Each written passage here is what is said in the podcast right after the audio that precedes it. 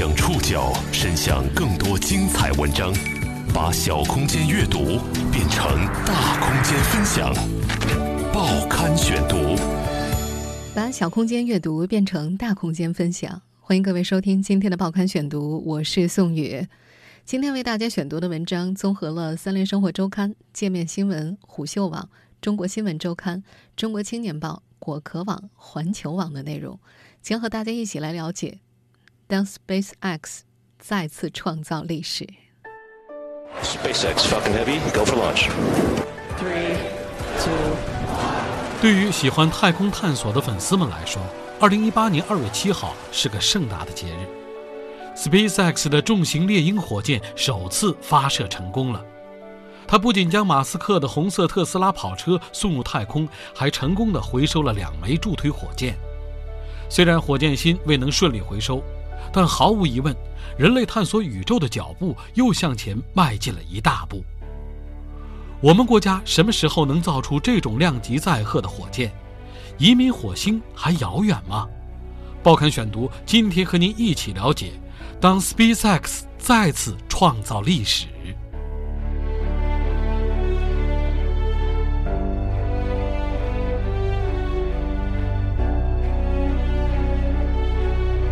昨天你的社交网络是不是被马斯克和他的 SpaceX 重型猎鹰火箭刷屏了？You are looking at a live view of the Falcon Heavy. Yes, the Falcon Heavy. 美国东部时间二月六号十五点四十五分，北京时间二月七号四点四十五分，太空探索公司成功发射猎鹰重型火箭。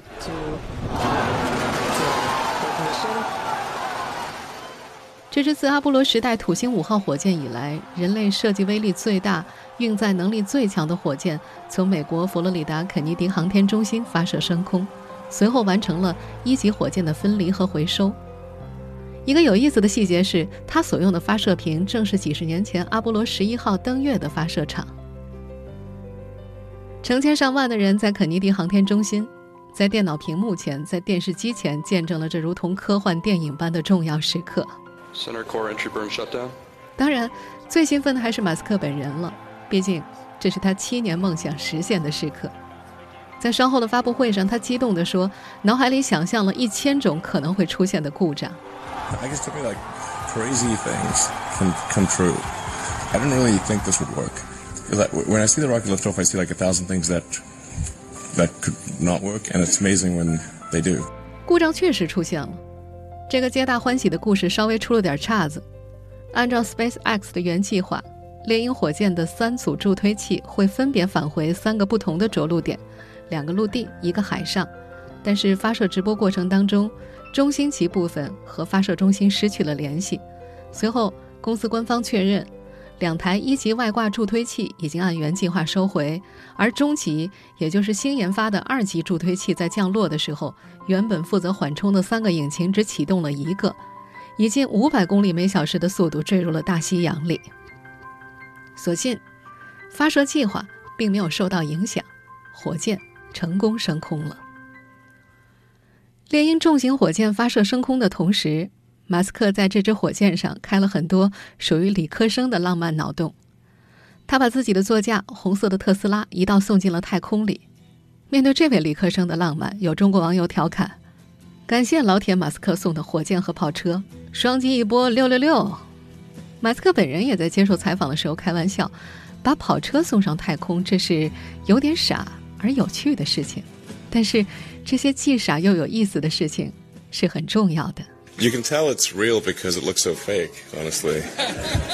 like, I mean, it's kind of silly and fun, but I, I think, I think that's, you know, silly, fun things are important. Ground control to Major Tom.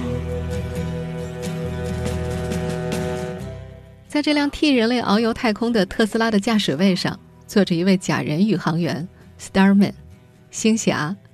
他是美国 DC 漫画旗下的超级英雄。 车内仪表盘旁还写着一句 “Don't panic，不要惊慌”。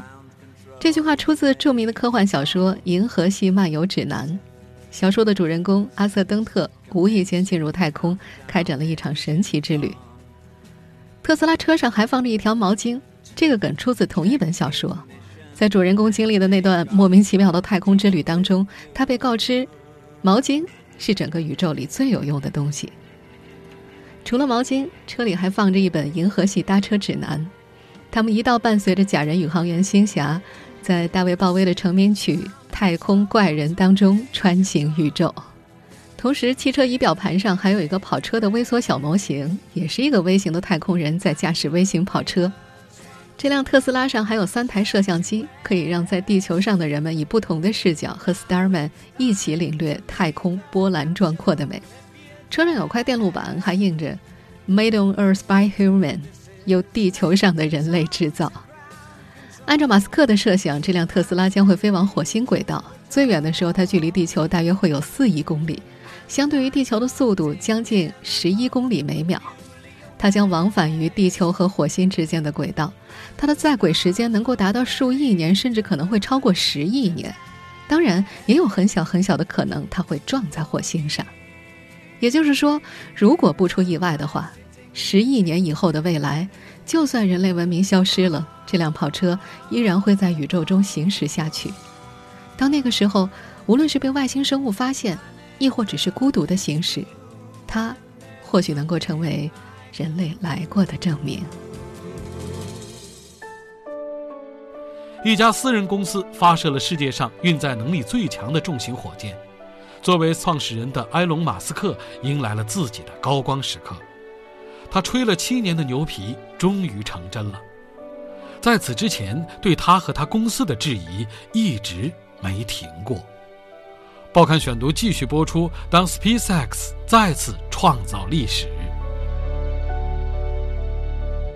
猎鹰重型火箭的发射成功，让 SpaceX 的创始人埃隆·马斯克迎来了自己的高光时刻。马斯克在十多岁时读到了《银河系漫游指南》，在2015年的一次采访当中，他说他的太空梦正是从这本书当中启蒙的。他花了多年时间从互联网行业中赚到了去太空的路费。他正式开启自己的科幻故事来的有些偶然。那是2001年。佩佩尔打算上市前夕的一天，马斯克和他在宾大的老朋友阿迪奥·瑞西开车从纽约驶向汉普顿。那时候，瑞西也在繁荣的互联网经济当中捞到了一大桶金。他们开始思考怎么处置这笔财富。他们开始谈到太空，就像讲了一个笑话一样。两人说这太贵、太复杂了。不过，又开了几公里之后，两人又开始想，也可能没那么贵、没那么复杂吧。等到车开出纽约的时候，他们就决定去全世界转一转，看看太空里有没有什么能够做的。马斯克于是打开电脑，登上了 NASA 的网站，搜索 NASA 的火星计划，可是什么都没有找到。这位亿万富翁回忆，他以为美国航空航天局已经在去火星的路上了，结果什么都没有。一个月之后，正在犹他州的航天顾问吉姆·坎特雷尔接到了电话。电话里的人介绍自己是一位互联网亿万富翁，要跟他谈谈。这位亿万富翁在电话里畅想要把人类变成跨星际物种，然后要求周末见一面，还表示我有私人飞机可以飞去你家。坎特雷尔回答他：“不，我们在盐湖城机场见。”一切就这么开始了。马斯克跟坎特雷尔见了面，一拍即合，当即决定组团研究一下去火星要花多少钱。可是他们在陆续接触了欧洲和俄罗斯的火箭发射团队之后，发现对方的要价实在太贵了。经过无数次的碰壁，他们干脆决定自己来造一枚火箭。根据马斯克的自传，物理系毕业的他花了好几个月的时间研读了包括火箭推进原理、天体动力学在内的基本专业书籍，同时找来更多的专家作为帮手，列出了造火箭的计划进度表。二零零二年六月份，他成立了 SpaceX。以制造质量更好、价格更低廉的火箭推进器为目标。相比于其他公司庞大的技术团队，他们的团队可以用袖珍来形容。这就意味着公司上下每个人都要投入到火箭的建造之中。成立之后不久，他们就请来了美国最大的引擎制造商 TRW 的工程师汤姆·穆勒担任公司的发动机总设计师。同样被招至麾下的还有在波音公司当了十五年德尔塔火箭测试主管的蒂姆·布萨，麦道飞行公司主持大力神火箭结构的设计师克里斯·汤普森。马斯克本人也把大部分的精力投入到了公司的日常运营当中，甚至亲自参与实验。与此同时，他也频繁开始向家人、杂志记者、好莱坞明星和他身边所有的富人朋友宣布他要去火星的想法。他说，他将是第一个进入太空的私人公民，还说这是四十五亿年以来人类第一次有可能将自己的触角扩张到地球之外。我们需要抓住这一机会。他高调的把自己变成了一个公众人物。有人问为什么要追求名气呢？他回答。如果人们不知道我是谁，就没有人会给我卖零部件。二零一八年，马斯克又一次高调了，猎鹰重型火箭为他赢得巨大声誉，但人们也清楚地看到，他的成功站在了前人的肩膀上。报刊选读继续播出：当 SpaceX 再次创造历史。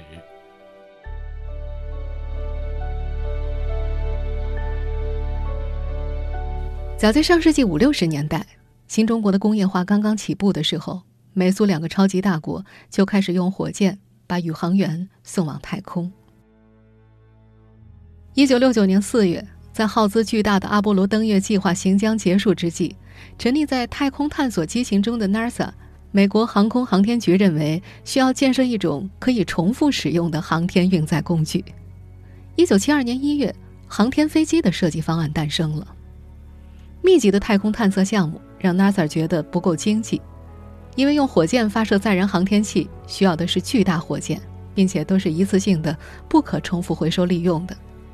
出于对经费考虑，制造一种新的航天器成为时代的新要求。当时，他们为了说服美国当局发展航天飞机，表示航天飞机拥有很多的优点，除了可以多次往返重复使用之外，还能够送七人外加近三十吨的货物进入太空。在返回的时候，还可以把十四点五吨的有效载荷从轨道上运回。于是，从一九八一年到二零一一年，航天飞机在三十年的服役时间里，为太空探索增加了动力，但是也暴露出了相当多的问题，成为了最让人类难以割舍的鸡肋。美国政府在奥巴马上台之后，叫停了新的登月计划，开始把太空探索的目光投向了火星。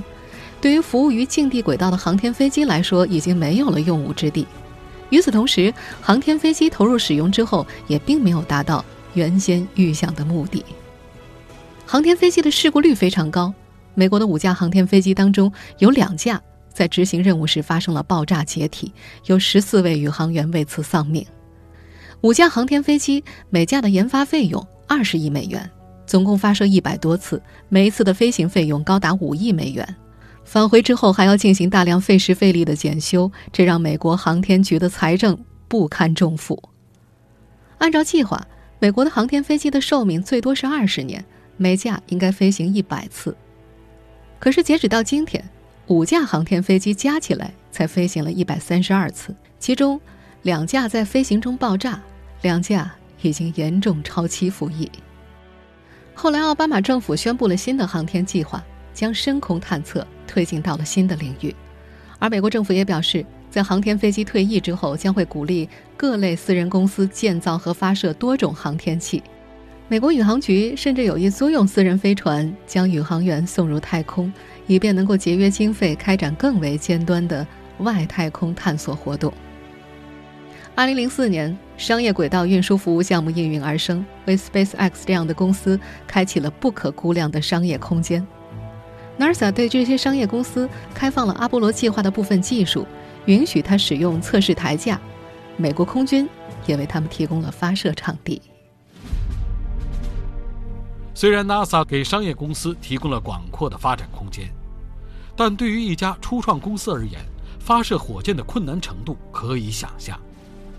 在成功之前，马斯克和他的 SpaceX 经历了无数次失败。报刊选读继续播出。当 SpaceX 再次创造历史，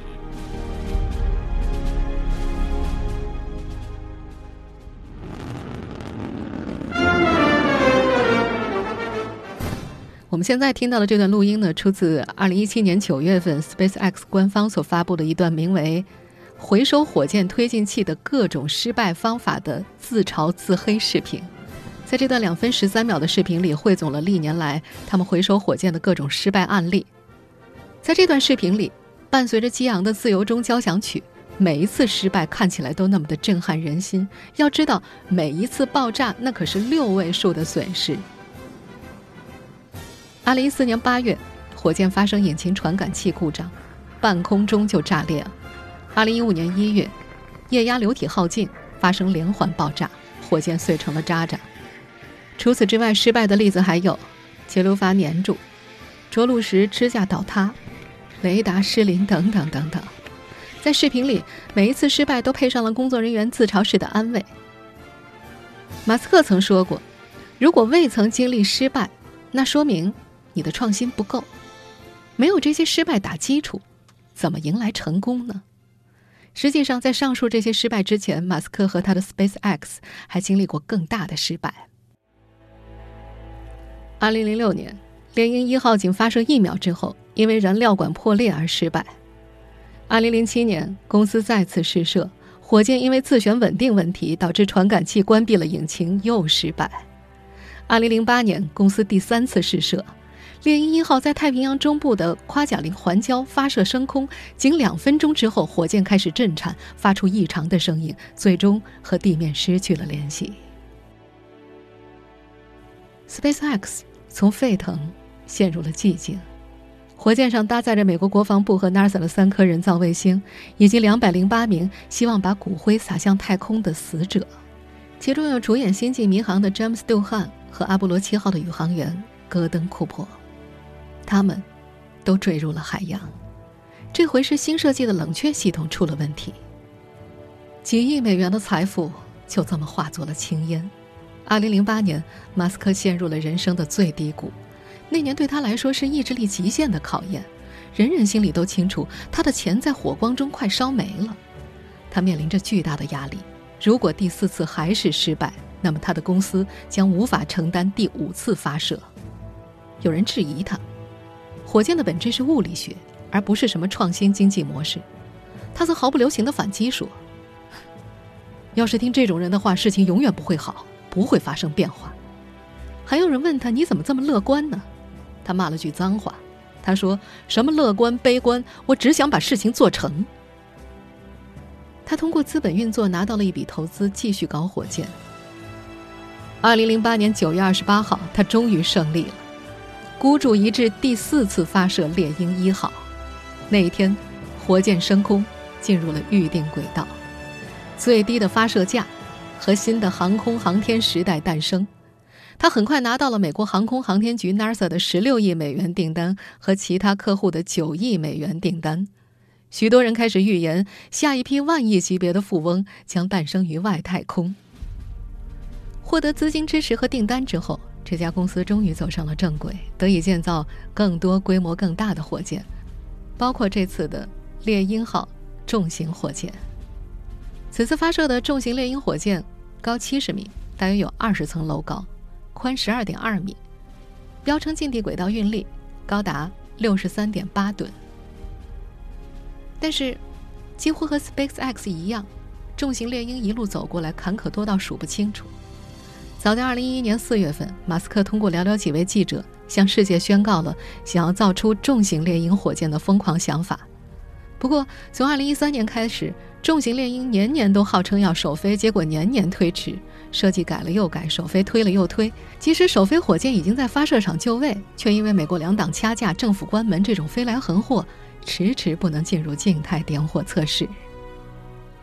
二零一五年和二零一六年两次连续发生的爆炸事故，又让这家公司陷入了发展困顿。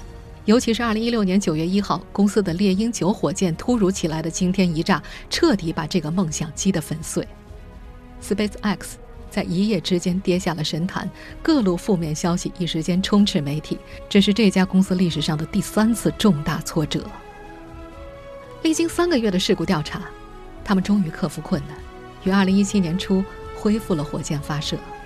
目前，SpaceX 的猎鹰九号成了最受 NASA 欢迎的产品。承担为空间站运送补给的任务。二零一七年，他们总共完成了十八次发射，约占全球发射总量的五分之一，比肩我国全年的发射总数。二零一八年，重型猎鹰火箭终于千呼万唤始出来，它的成功发射开启了人类航天的新未来。在一些媒体眼中，这枚火箭的成功发射已经令人类登陆和殖民火星的梦想变得越发现实起来。你一定还记得，在二零一五年三月份的时候，我们报刊选读在谈起移民火星计划的时候，还认为这可能是一个遥不可及的梦。猎鹰重型火箭的发射成功，也让同样作为航天强国国民的中国人开始思考：我们的国家什么时候能造出这种量级载荷的火箭？我们和世界先进水准还有多大差距？报刊选读继续播出。当 SpaceX 再次创造历史。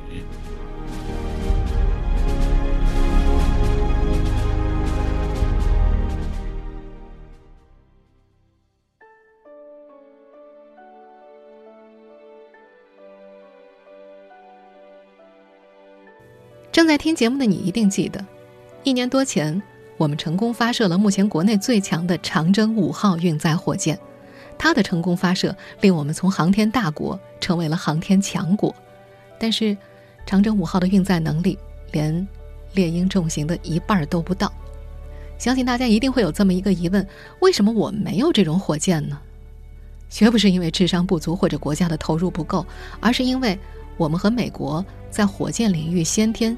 存在巨大差距，这也就决定了我们的发展重点和马斯克和他的 SpaceX 会存在较大的不同。先天差距方面，美国早在1969年就已经成功用土星五号这种上百吨载荷的超级重型火箭，把宇航员送上了月球，而我们在1970年才刚刚用远程导弹改过来的载荷仅为300千克的长征一号火箭，把我们的第一颗人造卫星送上了天。当然，对于一个1949年才刚刚建国，而且那时的工业基础基本为零的新生国家，我们能够在短短二十年就有第一颗卫星上天，也说明了我们强大的追赶能力。然而，火箭这种涉及到基础科学和工业化水平的领域，并不是一朝一夕就可以追赶上的。所以，当美国像 SpaceX 这样的私企已经在研发猎鹰重型这种超级火箭的时候，我们还必须要。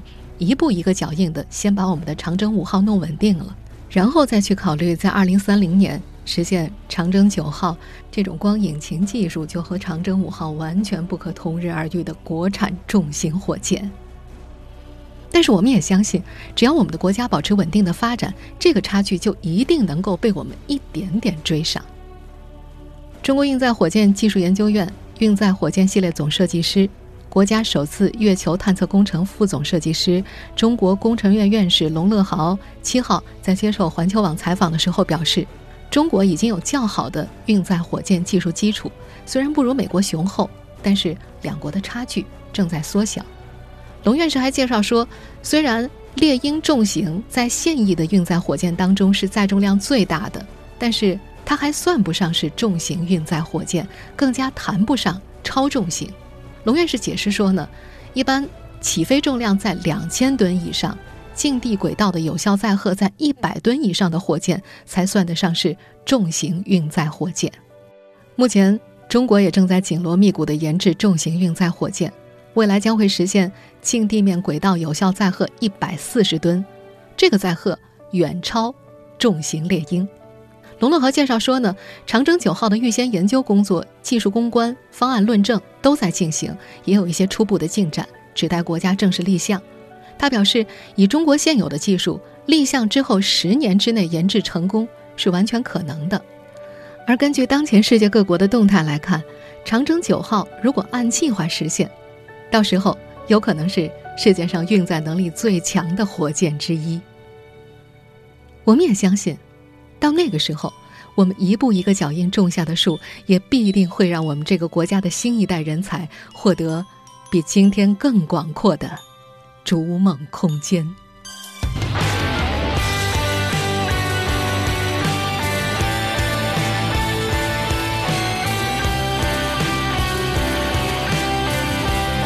听众朋友，以上您收听的是《报刊选读》，当 SpaceX 再次创造历史。我是宋宇，感谢各位的收听。今天节目内容综合了《三联生活周刊》、界面新闻、虎嗅网、中国新闻周刊、中国青年报、果壳网、环球网的内容。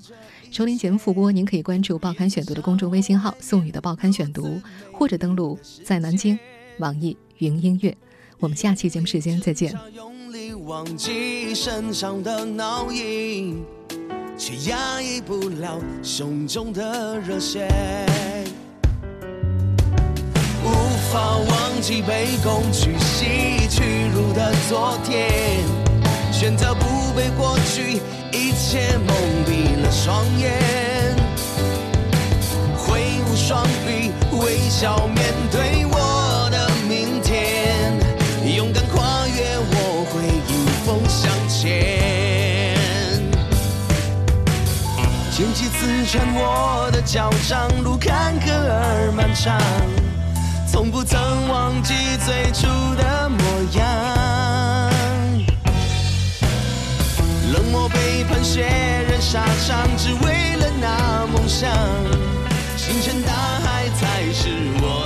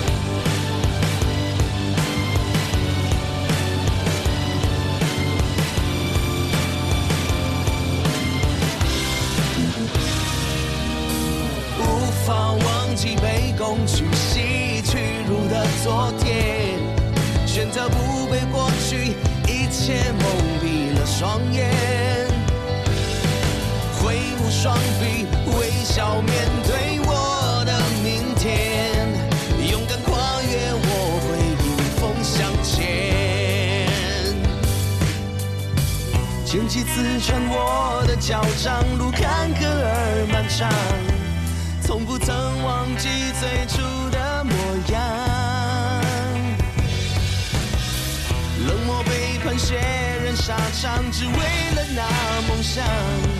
星辰大海才是我的方向。